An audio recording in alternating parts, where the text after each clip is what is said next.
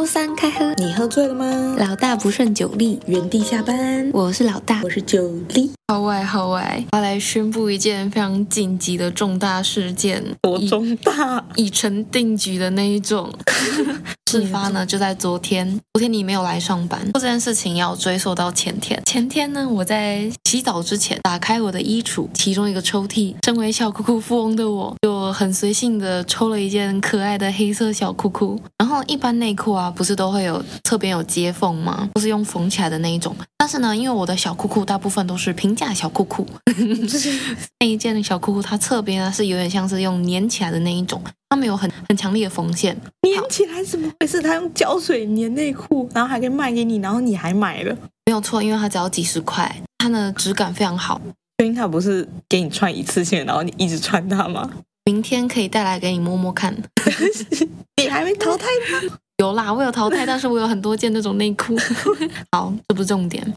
在我拿出那件可爱小裤裤的时候，就发现它侧边那个接缝的地方其实已经有点小裂开了。但我就想说，嗯，它还撑得住，因为我还有试拉一下，发现可用可用，我就带它快乐去洗澡了，弹性极佳。没有错，他就这样陪我度过了一个美好的晚上。昨天早上我来上班的时候，就尝试性的要翘二郎腿，然后就听到啪一声，发现我的内裤破在里面了。事实证明，翘二郎腿真的会让屁股变大。真的，屁股变大就算了，还会把内裤撑破。对，如此立即性的破。我听到啪一声，我就想说，会这么刚好吧？因为那一天呢，我中午是打算去野餐的，等于是我要长途跋涉，要走非常长一段路，之后我就非常紧急的去厕所查看一下机液战况，结果发现幸好另外一边还强而有力的支撑着，所以你就是只靠一边，没有错。就等于是只穿一边呢，哎，超方便。到我上厕所的时候，是只要拉一边，我的内裤就可以穿好。落垮内裤，超难听。没有错，这就是非常奇妙的一个一个体验。Oh. 内裤只要穿一边，而且一般人内裤如果破掉，你会想说他是走路会不会啷啷的？应该是会直接干脆就真空啦。哦，不行啊，不穿小裤裤很奇怪哎。你很特别，怎么说？非常乐观呢、啊。内裤破掉还对他不离不弃。对，而且你还很快乐的群主跟大家分享史上第一人上班上的内裤破掉。对呀、啊，我只不过是。难得想翘个，居然就这样备受惩罚。而且我一开始以为你说破掉，可能是就是破个小洞口，我没有想到是半边都破掉，你知道吗？我有一边的屁股跟我的裤子贴在一起。他是靠他的脂肪填充的，他跟裤子的缝隙，让那条内裤不要掉下来，维持了一整天。重点是呢，我还这样子回家，我家超级远，从公司到家要一个多小时，拖着一个半边的内裤通勤，就很厉害。然后通勤，我跟你说，这几天啊，真的是水逆还是怎么样？前几天天气不是很不稳定，下大雨，狂下。对，这样就算了。我来上班是需要经过转车，我要转两次公车，那雨超级大，我就穿着非常贴的裤子跟。我的增高小白鞋在路边等车，结果这时候一台公车司机这样咻开过去，然后那个水就溅起来。你有办法想象那个画面有多惨烈吗？然后整个公车站的人都在看你被水喷的，没有，公车站的人全湿，全湿。他一开过去，大家都在尖叫，他全湿哎。首先这个整体一开始就不对，你知道吗？为什么？你知道台北天气不好，你那天还穿了小白鞋，很贴的裤子。我觉得我家就是跟台北市非常的是不同的世界。我出门的时候明明就是那种，也不至于到晴空万里，但是至少是完全没有任何的风雨。我觉得你以后出门上班前，你要问我，我今天骑滑板车上班吗？是不是我出门的时候你根本还没起床？跟大家报告一下，我的通勤方式有一点特别，因为我们办公室每个人的位置其实很大，所以我就是就是滑着滑板车上班的人。每次都超级高调来上班呢，而且重点是你的滑板车也不小一台，然后我们的门呢又很小一扇。我觉得我有一天就会把它撞爆，因为它是玻璃门。对，你每次进来都在那边蹦蹦蹦，全部人都看着你，只要听到那蹦蹦蹦，就知道九力来上班喽。而且因为我们公司大楼是有住警的，他是要会看你的识别证。我滑进来的时候，我就是要停下来拿识别证，然后北北就会说：“哦，不用了，我认这台了。”然后他就帮我按电梯，超好笑。只有你的识别证与众不同，特别大一个。而且我下雨没有骑的时候，我就是像普通人一样把识别证拿出来，然后上去了嘛。隔天又是晴天，我在去的时候，那北北就会跟我说：“你昨天休假哦。”我是想说，嗯，我没有休假，滑板车没到，就想说你的人一起没到了。对，所以因为那一次之后，我每次进大门的时候看到那个北北，我都有在想说，我是不是要跟他打招呼，免得他明天又问我说我有没有休假，因为我是一个很不喜欢跟人家讲话的人。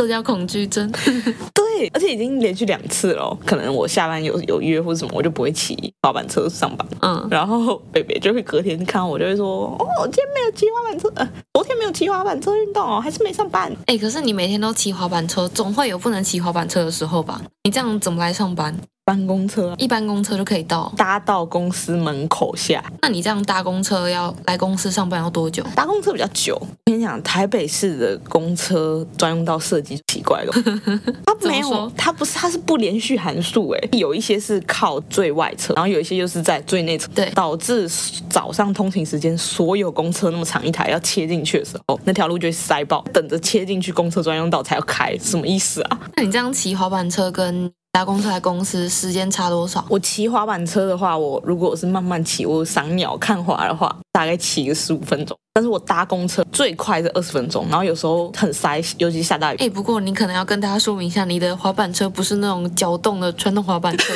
是电动的，会脚动自己滑。人力车的话要怎么上坡？因为我那台滑板车的净重，它就已经十五公斤，这么重哦。那你这样子其实时间也是差蛮多的哎。然后像我啊，我我从我家到公司塞车的话，也要一个小时，诶，超级久。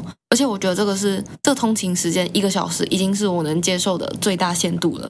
我之前大学的时候，呃，我的大学就在我家隔壁，从我家到学校，公车两分钟就到。不是重点是那个公车只有一站，他根本不用搭，但是他就是要出去搭公车。对啊，我就是要。没有啦，两站啦，两站，而且是随便一班都可以到。对，每一台就是只要有方形的东西、大东西来了，你就上去。对，我只要眼睛眼睛闭起来，我都可以到学校。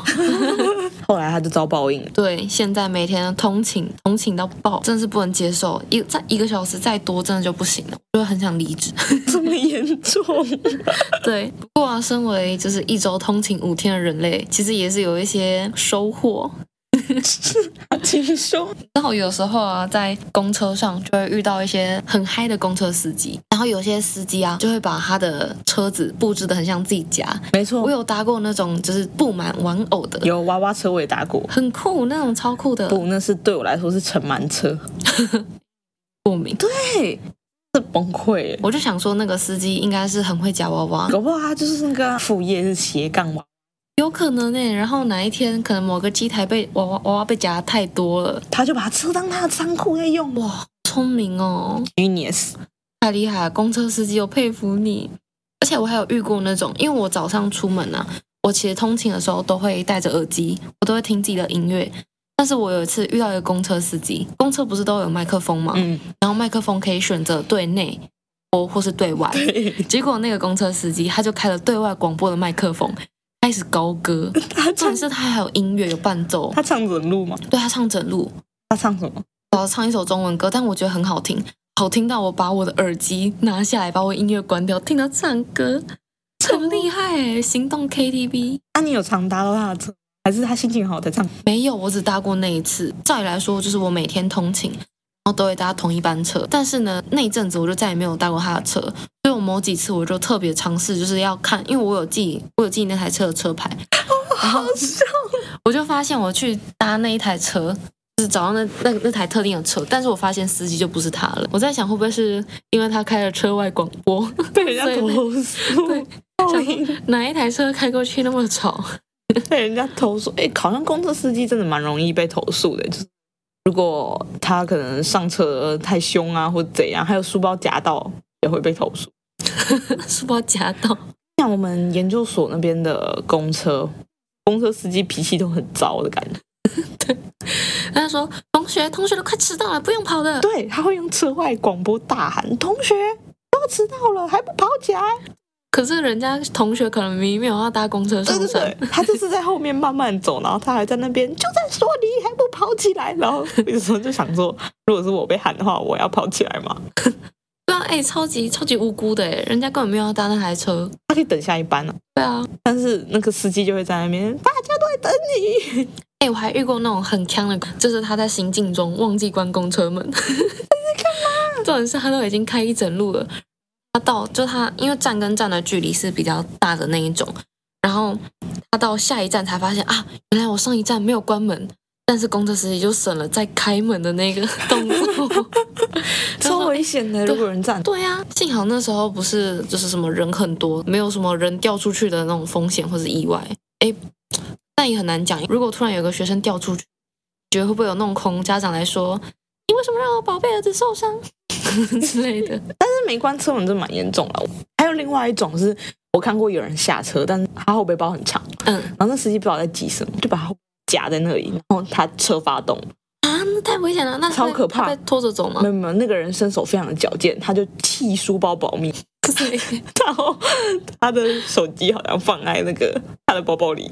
重点是公车司机有发现吗？他开走了，有人赶快帮他记车牌，然后。打电话，万一打电话，他说：“哎，拜托，那是我的书包。”然后他你看他，然后 我就在想说，如果他在一个没有在人在等车的站下来之后，他要怎么办？他就身无分文哎，夸张了吧？那这时候还要弃书包保命吗？还是死命的把脚收起来练核心？果然是大家通勤的时候都会遇到一些很莫名其妙的突发状况。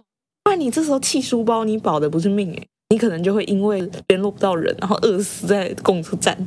没钱，然后又没有手，但我宁愿饿死也不要被拖在地上走。不是啊，我就说你要练核心，你要把脚收起来，然后把你的全身力量都集中在你的背上。为什么变成周老师运动小教室？大家请记得练好核心。超级，你可能有一天就会因为练好它而在公车上保命。哦，而且搭公车我一定会就是习惯坐某一个位置。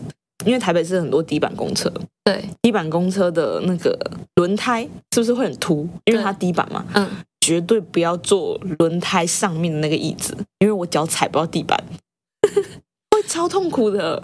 所以这时候就可以看到两个腾空小短脚在那边晃来晃去，但是我就这样很没安全感啊。所以我就会一定要看这轮胎凸起来的位置，正后方那个位置就是黄金位置。你的轮胎有个弧度，如果你坐在轮胎弧度后面，你刚好怎样脚放上面可以跨开。对，你已经兴奋到破音。而且下雨天那边挂雨伞的脚就不会因为雨伞滴湿掉。哦，真的哎哎，真的是通勤也会有一些就是固定座位。然后像我就是冬天的时候就是一定搭公车，但是夏天呢，我是死都不搭公车。因为不知道是怎样，我家那边的公车夏天就特别不爱开冷气，所以我就走去搭捷运。是那种旧式的，就是有那个窗户可以，就是左右按一下拉开那种。对对对，那一种的。然后那种冷气就非常不强，而且上班时间嘛，人又很多，你身体已经都已经在流汗，然后还要跟你旁边的人黏在一起，真的超恶心，不能接受。所以我夏天就会走走去搭捷运，但是呢，捷运站离我家又有一段路。所以通常呢，走到捷运站的时候，我就已经快出汗了。所以这时候我就非常需要冷却。而且大家不知道有没有发现，捷运跟捷运就是车厢中间冷气会特别强。所以我每次通勤的时候，我一定会站在车厢跟车厢中间吹冷气。可是我觉得捷运站从某一年开始，月台变得超热。嗯，有吗？有有有，我超有感的，好像是要推什么减碳什么，但是整个超闷。我每次到古亭。古亭站它不是最底下那一层，一个是绿色的月台，一个是黄色的月台。对，然后那一边都特别热。我有一次热到我整个头超晕，那我就坐在地板上，在捷运站那里中暑的女人。对对对，突然就有人来关心我，哎，你低血糖啊？怎么了？我就看，我好热。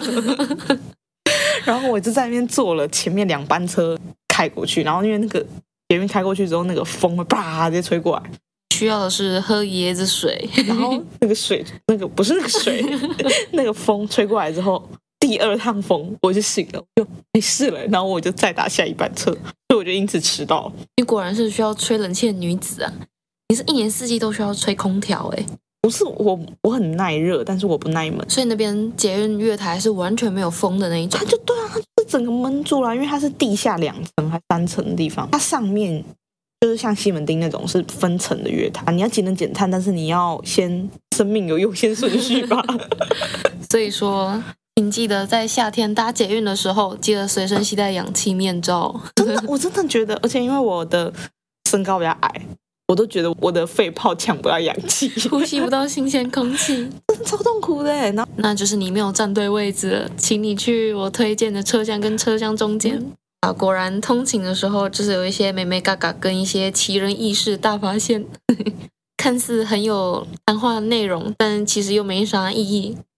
有啊，很有意义！我们跟大家分享了你的内裤如果破一半怎么办？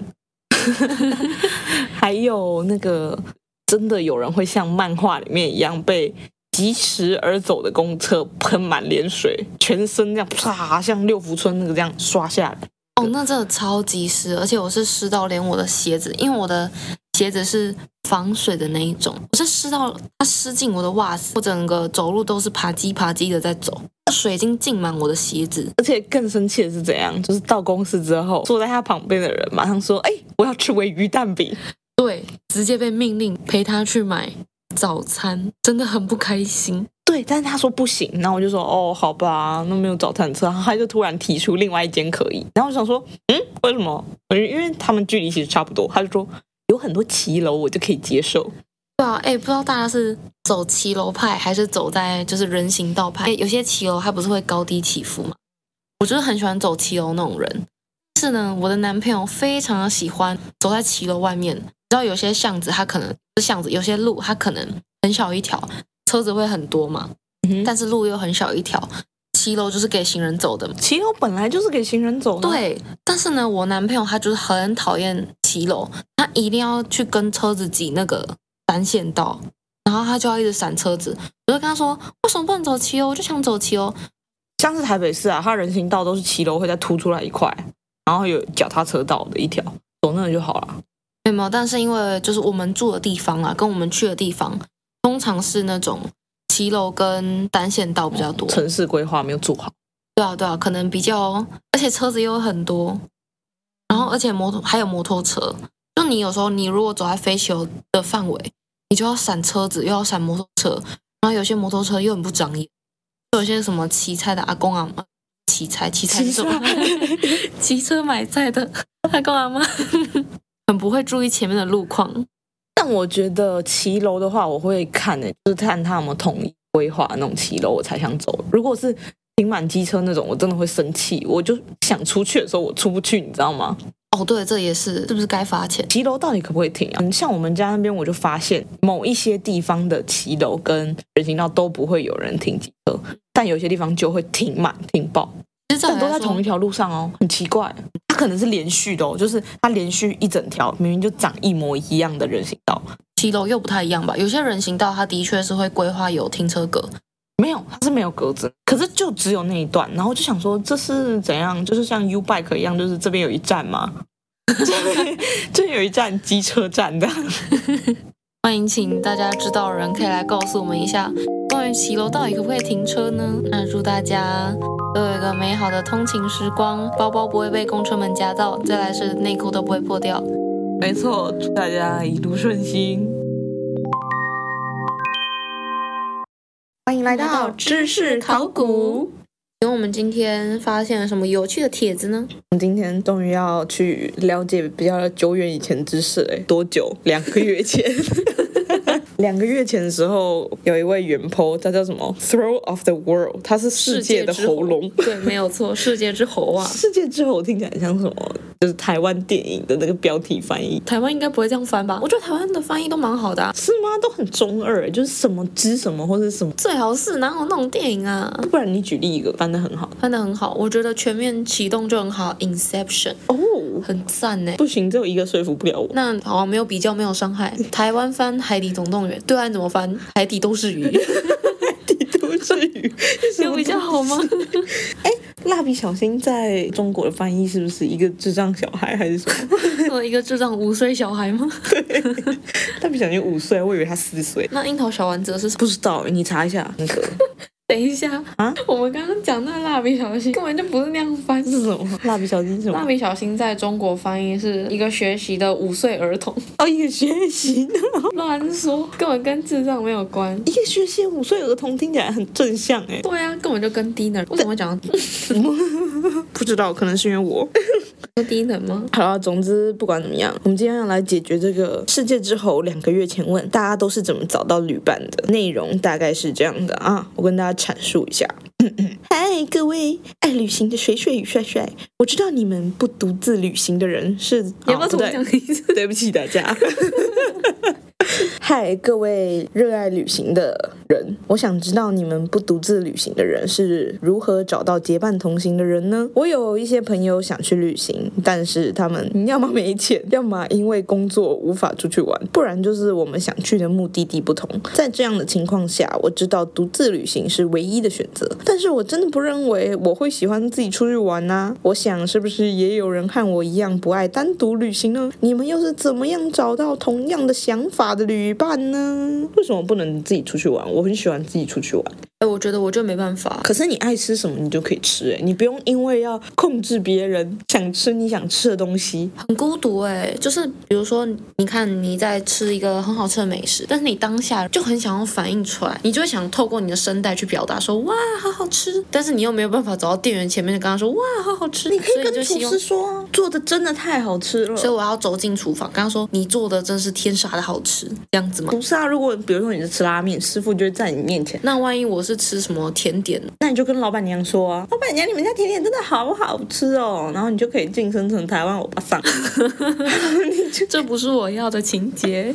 哎，我真的没办法，我我觉得我不是一个可以享受孤独的人，因为我真的超级怕孤单。嗯，我好像很少自己逛街或吃饭，几乎都没有。逛街逛街最近可能比较长一点啦，跟之前比较起来。但是我之前最一开始就是我大概大学那时候，在大学以前啦，还有大学的时候，我逛街都是一定会跟朋友啊，或是跟男朋友。我从来没有自己逛街过，然后也没有自己吃饭过。之前你的朋友是属于都是很准时的，还是很爱迟到？我的朋友应该都是算是爱迟到吧，oh、但是迟到是十分钟以内我可以接受的那一种。我为什么喜欢自己吃饭、自己逛街？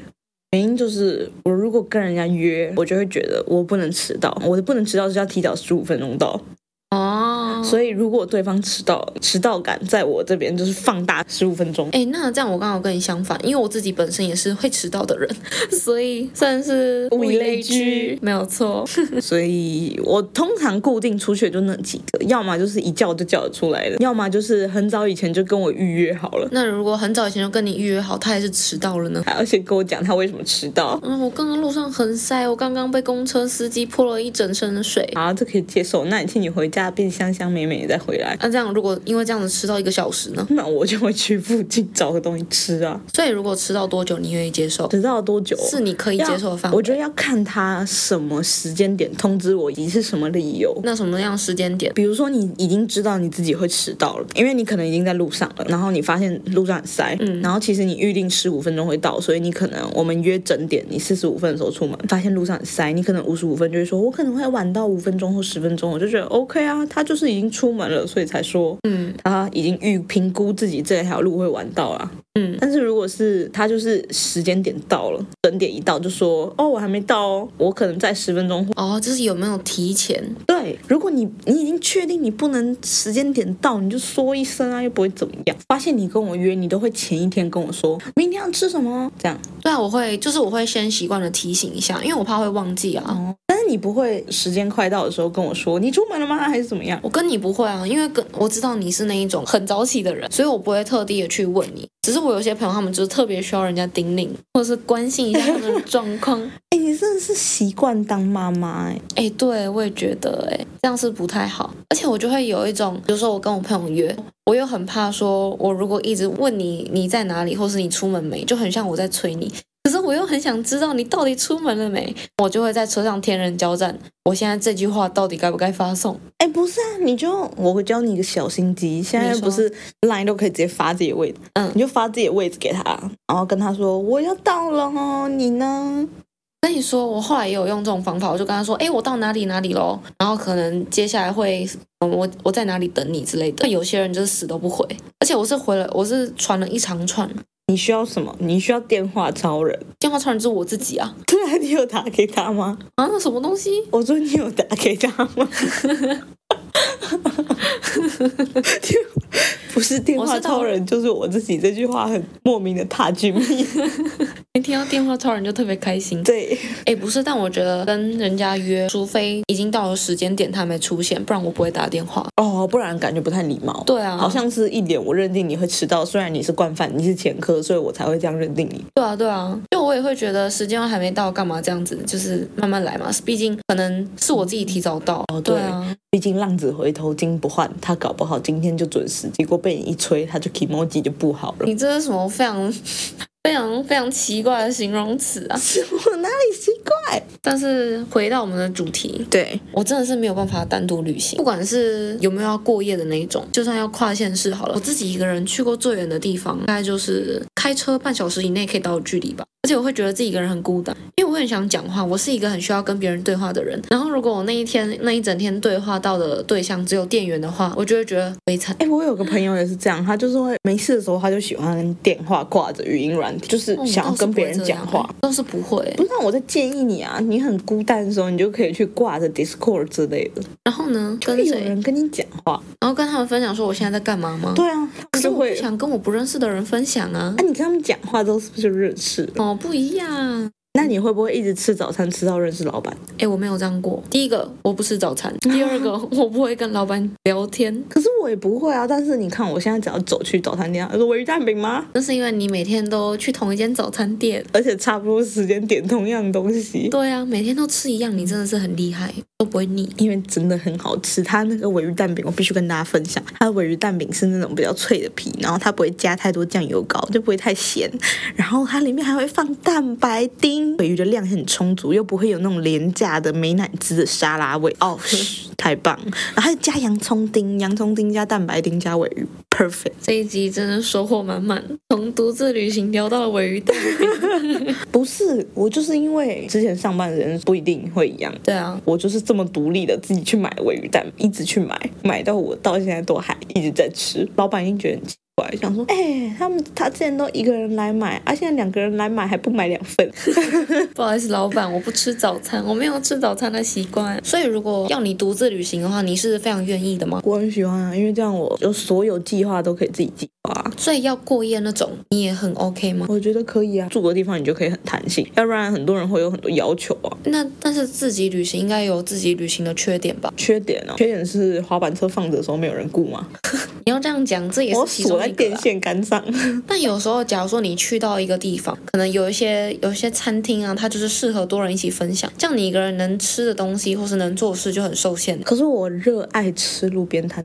真的，我看起来不像吗？我是一个每天吃鮪鱼蛋饼的人，看起来不像喜欢吃小吃的人。总会某有某一些状况是你你没有办法一个人做的。有什么状况？比如说什么菜？比如说火锅，我也会自己去吃合菜的那一种。合菜，我不喜欢吃合菜啊。或者是你一个人想吃很多种不同种类的东西，可是你就是一个人嘛，你没有办法分食。我可以分很多天去吃啊，奇怪。不是啊，一个东西就是它可能今就是今天就只有今天开，那它下礼拜总还在开吧？你不会去玩那么久啊？哦，你就说很远。对啊，可能你要到搭高铁才可以到的地方哦。那就先选一个自己最喜欢吃的，而且我不喜欢吃的东西很多，所以哦，你没有这个困扰。对，我比较没有这方面的困扰，尤其是我很讨厌吃合菜，反正只要跟蔬菜类有关的我都不吃，所以就是基本上每次点到桌上，我就只吃主食那几样。我真的很佩服可以自旅行的人，如果自己出去外面去排队，或者是嗯。去干嘛做一件事情的时候，我就会觉得自己一个人有点别扭。例如做什么事情的时候很别扭，买麦当劳点点餐机的时候，这倒是不会。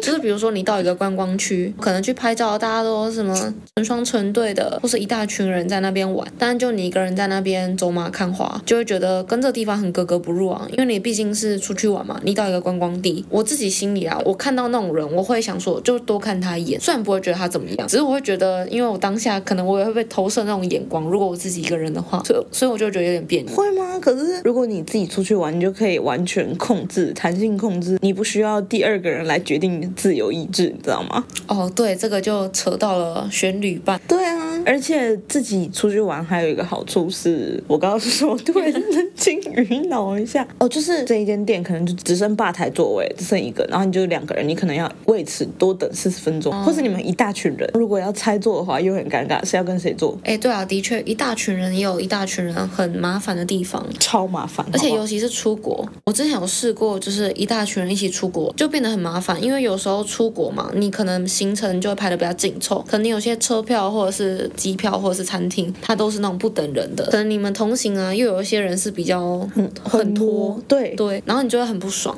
这种我也是不能接受。所以说找旅伴，我的旅伴通常都是那种比较随性的人，对，很随性，然后就是好好沟通，也也不是邋遢，不能这样说，但是早上起来弄头发，配合度很高哦，而且会把自己打理好那种，就是他们会知道今天他可能明天要早起了，那我今天就是把该收的东西收一收，然后今天早点睡这种的。哦、我的旅伴都是这种，还有不能抢你厕所的人，对，不能抢厕所真的很重要，因为呢，我是一个非常顺畅的人类，通常是只要一回到饭店，我就第一个跑厕所，好炸裂哦！你知道我回饭店也会第一个去厕所，但是我是去洗澡，因为我觉得我在外面很脏。哦、你说玩了一整天下来，我就会赶快洗澡，这样我就可以碰床。说到碰床，我超级不能接受你在外面整天坐到床上哦，这个我也不行，我也有一点床洁癖，但我可能没有你那么严重，我真的会炸开。就是外出的衣服不能碰到床，就是外出的你也不行，你的皮肤外出了，我的皮肤哦，好皮肤也不行，还有头发，有些女生真的不爱洗头发，我不知道为什么。哎，我改进了，我现在每天都有洗头，Good job，我非常好，值得鼓励。我没有办法想象，就是比如说我们住三天两夜。两夜都在那个饭店，两夜他都睡那个枕头，然后他前一天没洗头发，隔天就睡到他没洗的头发，好可怕！你现在用一个非常锐利的眼神在看着我，但其实我没有这样做啊，那你就不要心虚，我觉得很可怕。但是我们回归到找旅伴，其实他的研究问题是如何找到同样想法的旅伴，跟会不会有人也是不爱独自旅行，那就是老大。对，没有错，所以我应该是最能感同身受。其实我一直以来的旅伴都是我认识很久很久的朋友，要不然就是我另外一半。其实我出去玩，我也不喜欢那种一大群人嘎在一起。我最多有试过十个人一起出去玩，但十个人真的是有点太多，有点太 over。这种这么一大群人一起出去玩，到最后一定会变成可能其中两三个自己走自己的行程。其实我觉得两到三个会比较刚好，就是你有伴，你不觉得无聊，然后彼此也都还算在可以沟通的范围内。奇数很危险，谁要睡一起？要睡那一张，自己睡一张双人床。哎，我就是一一定都是睡那个双人床的那个人，因为我太好睡了。你太好睡了，就是因为我是我是不太会被外界所干扰的，倒头就睡的那种人。有一些是喜欢自己睡一张床，然后有一些就是跟我一样，就是我们会自动归类，就是比较好睡，就是自己睡一张，呃，两个人睡一张床。比较难睡，会想要翻来翻去，就是自己一张单人床。那这样会打呼、磨牙，跟在被子里放屁，也是不是厕所？他没有出去玩的资格，这么严重？对。哎，不过现在啊，就是出了社会，你其实你只要跟你很熟悉的人，我相信。都是可以玩得起来的，但是呢，有口袋深度的问题，那应该是又是更另外一个话题吧？是另外一个层面嘛？就是你们要玩得多奢华？对啊，的确，有些人对于玩的排的行程啊，可能我今天我这一餐我就想吃韩牛，但是另外一些人可能我就想我就想吃炸酱面，我就不想花那么多钱在吃的上面。我喜欢吃炸酱面诶，但是我觉得我蛮幸运的，我一直以来遇到的旅伴都是配合度高的。而且你都是排计划那个，对不对？对，我都是排计划的那个。我很讨厌一种人，是他前期都不帮忙，然后就说什么啊，好啊，我都好，没关系。然后去了景点，他也是说哦，好，都好。然后但是就是在那个景点，他就说哦，我就知道这个就是这样。哦，有个无聊，来这里干嘛？我有遇过类似的情况，但是没有这么直接，会直就是会在现场抱怨的。但是你讲那个，我真的很不能接受。而且我朋友的朋友是真的有遇过这个例子的。也是一大群人出去玩，然后也是出国，原本行程都排得非常好，但是里面啊，行就是一起出游的人可能有长辈，然后长辈就会比较挑三拣四。那小孩子出去玩喝那么多酒，我们就排那些什么看花看草的景点不好吗？还是什么景点累死人了之类的？哦，他当下直接抱怨的，而且会就是会把场面搞得非常难看。长辈这种这种不行，一种很奇特的生物。对，还有另外一种极端，只是他把所有计划，我朋友也遇过这种，他把所有计划都排得很好，然后他们只是去新加坡玩，排了超多点，他真的是用生命在赶点，然后我朋友就是回来都快虚脱了。而，且其实那些点都是我朋友他差不多去过这样，但是他跟他去的朋友是第一次去新加坡，所以是想想说趁着难得出国，对，能排多少行程就排多少行程。所以你出去玩，你也是属于那种都要事先先定好计划，比如说我这个时间点我就是要出现在哪里。跟别人出去玩我会，跟自己出去玩的话，我就是拿着 Google Map 爱去哪里去哪里，我就划着我的滑板车。都独自旅行吗？对啊，啊，独自旅行跟有旅伴。结队出去玩，的确都是有不同的优点跟缺点。但是对于就是现在的我来说，我们现在不是有了工作吗？嗯，开始工作之后，我觉得找到旅伴，然后要一起出去玩，最困难点应该就是时间瞧不拢，永远都只能连假出去玩。很多人他们都是轮班制的，所以变成是休假时间永远都错开。有些人特休可能又没那么多，所以就变成是说，像如果要出国那种天数比较多的，那个就根本就没有机会。哦，这倒是真的。对啊，嗯，你可以像我。哦，星期五出发，星期一再回来上班。星期五出发去看东京铁塔，对，我礼拜天回来。不是，我去看烟火。我是那个是有烟火的，是有活动的，我特别去的，不是我随随便便就出国，好不好？确定不是随随便便。看到哎，有机票，好订了。如果是要出国去那种近的地方，三天两夜勉强还可以接受。但是如果是那种去那种比较远的地方，冰岛有点太远，肯定要住上一个月吧，因为有点太多。你好极端哦，就会觉得你都花钱，然后花时间搭飞机了，那我不如在那边待久一点。嗯，对啊。所以现在最困难的应该是时间瞧不拢的问题吧？不是，时间瞧不拢是建立在你原本就有这些旅伴的状况下。我们这个世界的喉咙，它的叫什么？它是叫世界的喉咙。你有没有尊重人家的名字？抱歉，世界之喉。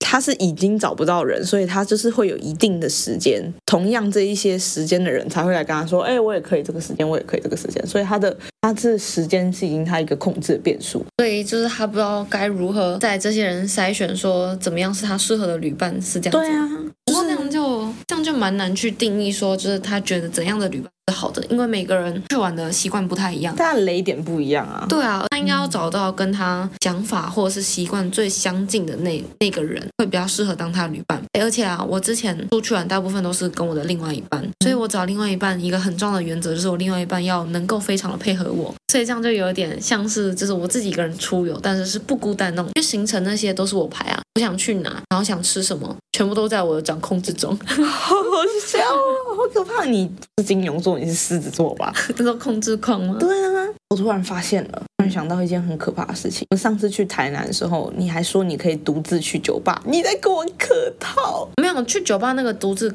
是可以的，而且那时候是因为我在生气。有艳遇，对啊，去才会有艳遇。独自去的确是会有艳遇的可能。反正不管怎么样，我就知道，我心里就觉得他一定在磕头，我不能丢下他，我就不能丢下他，所以我就一路跟随到他的酒吧。我这个不喝酒的人，跟随他到了酒吧。哎，不是啊，因为那时候是等于是你跟你男朋友，然后我自己一个人。对，因为我就想说，你们可能会有想要自己的两人世界，没有，完全没有，完全没有。看来是不想要两人世界的周老师。对，维尼只想说跟着老大有肉吃，真的是美食雷达吗？对，你在他心里地位很高，就是那个麻辣小干锅，直接把你拉到了 top。真是要感谢那个小干锅。那你这次跨年去台南，你可以帮他带一个小干锅回来吗？要有薯块，没煮过的可以吗？没煮过的。应该不行。好，回归到我们我们的主题，这位世界之红，我们要偷偷再夜配一下。如果想知道麻辣小干锅，记得去看一下老大认真经营的 IG，还发现资讯栏连接哦。我绝对不会说，我根本连那个照片都没拍。我只是去台南，还要特地再为了你这一句话再拍一次，还要为了这句话特地去吃麻辣小干锅，真的是在帮我画大饼。没有，而且它真的比台北便宜太多。对，真的，哎，台南真的是美食之都，哎。来，台北的地瓜球初榨大包六十块，台南大获全胜，三包五十块，超级好吃，超便宜。给台北留一点面子。好，我们先不要挑战台北的地瓜球，到时候台北地瓜球倒光光，直接没得吃，太难过。好，我们言归正传，世界之侯，我们来了，不要担心。你的问题是，你们是如何找到同样想法的旅伴呢？真的是是需要经过相处的，而且有些旅伴是你可能跟他出去玩一次两次之后，就会知道啊，这个人原形再见了，再见。就像你不是大家都说，如果你要交一个男朋友，然后你过热恋期了，你想要认真知道要不要跟他持续走下去，最好的方法就是跟他来一趟小旅行。真的，因为一趟旅行里面可以看出很多，就是你们一定会有一些小摩擦，小小或是对，或是一些突发状况，这时候就要看你们两个的价值观或者法一不一样。可是我觉得男生通常会有很多理由，比如说吃完东西就是要收起来。嗯就会说旅馆呢、啊，退房就会有人来收了。那这时候跟你说，这个我没有办法回复，因为我在旅馆，我也是属于不收的那种人。嗯，我的收应该是说，我会我会把它盖起来，然后放在垃圾袋里面，但是我不会很有规律的，就是。但是这样就还好哦，这样这样就可以是是。但是就是如果你吃完放在桌上，哦，那不行，会分手。这么严重？不行啊，我没有办法接受食物吃完的。敞开在那边，我会觉得超级恶心哎！就你吃完就是要收啊，就算你没有收的很干净，但你至少要把它把它包起来。对啊，对，虽然不用说一定要分类或者是把它冲洗的很干净啊那些的，但至少你要把它包好，不要让它有异味飘出来。对啊，我觉得最好的旅伴应该还是要跟你最熟悉的人，因为你们会最了解彼此吧。可能你们已经认识很久，而且你们已经去玩过几次，然后都了解对方的喜好或者是对方的雷点在哪。还有一个我觉得蛮，或者我觉得你要讲很危险的东西。我要讲什么？你让我接话接的很胆战心惊。你说香港旅行吗？我以前跟一位朋友出去玩过，他在最后一天，就是我们一起住在那间饭店蛮久，然后最后一天要退房的时候，因为我是热爱吃早餐的人，我就出去吃早餐了。他就说他要留在饭店，然后等下退房什么他来办。我想说哈，那怎么？我说，然后我就说那行李这些，他就说哦，你可以先放一楼大厅吗？我说啊，怎怎么吗？然后反正后来辗转得知，他就是我去吃早餐的时候，他已经先就是用 Tinder 啊或者什么，先约了一些可以做一些打马赛克的事情，不知道我要怎么形容。我们是合家观赏的节目。所以你打了马赛克？对对对，我整个超傻眼，然后我就想说，还好退房了，对，不然我会直接原地崩溃。更何况你又是有洁癖的人，对呀、啊，超可怕的。吃，吃个早餐，你的房间发生了惊天动地的变化，而且香港的旅馆，你们知道那个房间都很小，就是那个感觉，那个空气分子会缭绕不去。好饿哦，天哪！没事吧？我没有讲什么很危险的，听起来是可以啊，但是让人家震撼教育。对，没有想到会是这样的结局。没有错，所以还有什么样旅行啊？对啊，所有旅行都应该是要有一样的期待才一起，对，不然就是会有人不开心啊。对，而且最好是你们就是在出去玩的时候，就算你没有要参与计划。你也可以偶尔提出说哦，我希望可以买到什么，那就是你对这场旅行有一个期待。那如果这个期待含在计划里，你就会觉得自己的期待被满足了，直接弱化那个旅伴很雷的事实，因为至少要满足你对这趟旅行的期待。对，真的，而且有些些时候，比如说像我们就拿蜜月旅行来当例子好了，你可能女生希望这一场很浪漫的那种旅行，男生就会觉得。只是来应付一下这场旅行，只是要让这一场蜜月旅行就是在形式上就是被完整。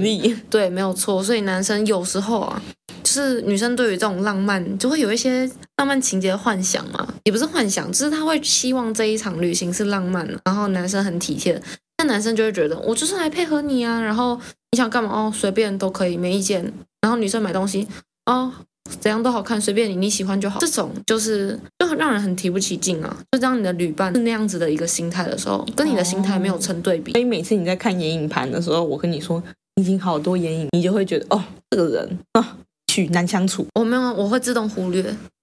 你有装过滤系统，对对，差不多就是这样。我这种是以简思考的人，为什么跟你这个浪漫基因还可以一起出去玩很融洽？其实我觉得我们一起出去玩会这么的顺利呢，应该是因为我们两个都是配合度高的人。就是我们不是说，就是虽然有自己的想法，但是我们会愿意让。我想到一点，老大配合度超高的表现。跟老大去台南玩的时候。